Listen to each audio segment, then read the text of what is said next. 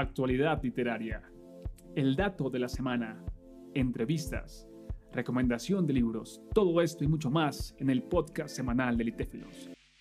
Hola, hola personas, nuevamente Will, yo sé otra vez Will, cada vez, cada programa, pero quédense ahí porque tengo un invitado especial.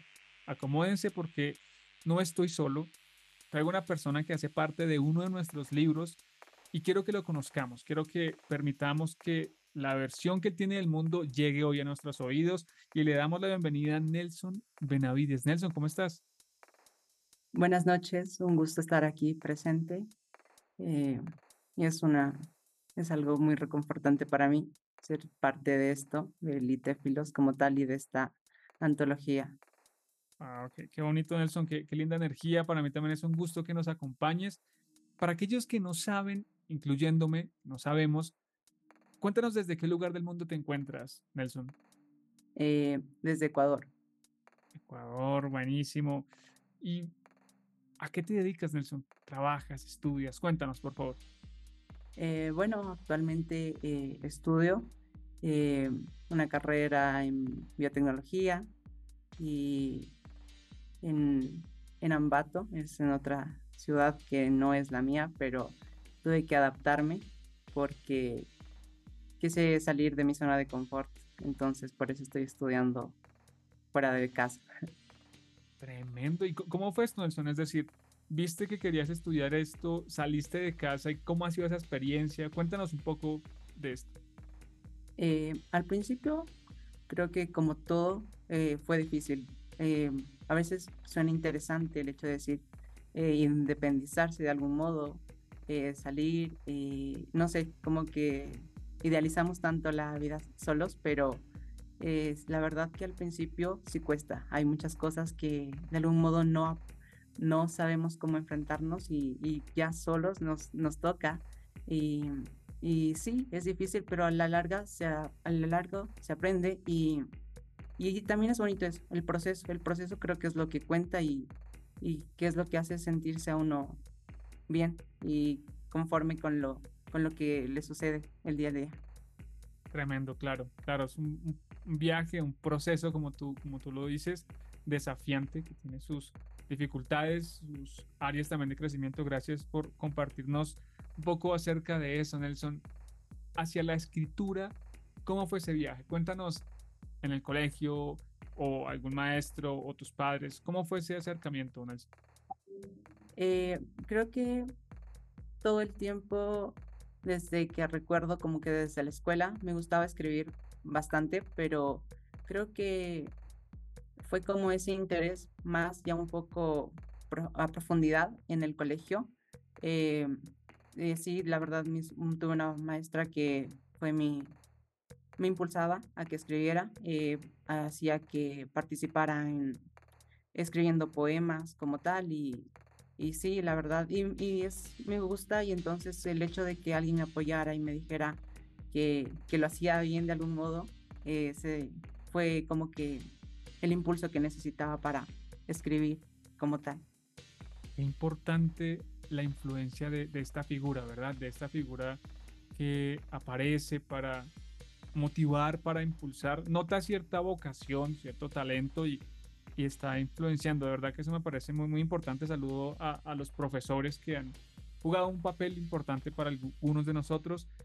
Y Nelson, puntualmente el poema Solo Respirar, ¿cómo fluye? ¿Cómo nace? ¿Lo escribes puntualmente para la convocatoria o ya lo venías trabajando?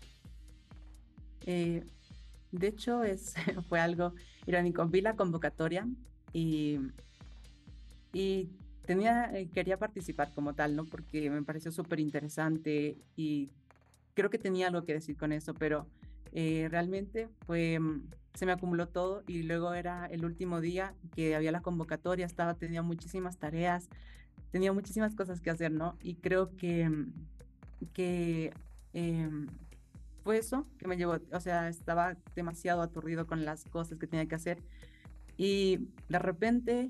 Eh, es, así creo que han surgido, o sea, los poemas que he escrito, de los momentos más inesperados. La verdad no soy tanto de estructurarlo todo, de poner a idealizar cada idea, soy más de, en el momento y lo escribo. Entonces el poema fue como, al principio empecé escribiendo así, quería estructurarlo todo, estaba intentando, ¿no? Porque era como si quería, quería que, que el poema estuviese muy bien, ¿no? Pero no me gustaba porque sentía que no era yo, sino que era como algo que lo hacía por, tal vez por ganar, como decir en ese momento, pero luego eh, dije no, tengo que escribir de lo, desde lo que me siento, desde lo que me pasa, desde lo que he atravesado en este tiempo.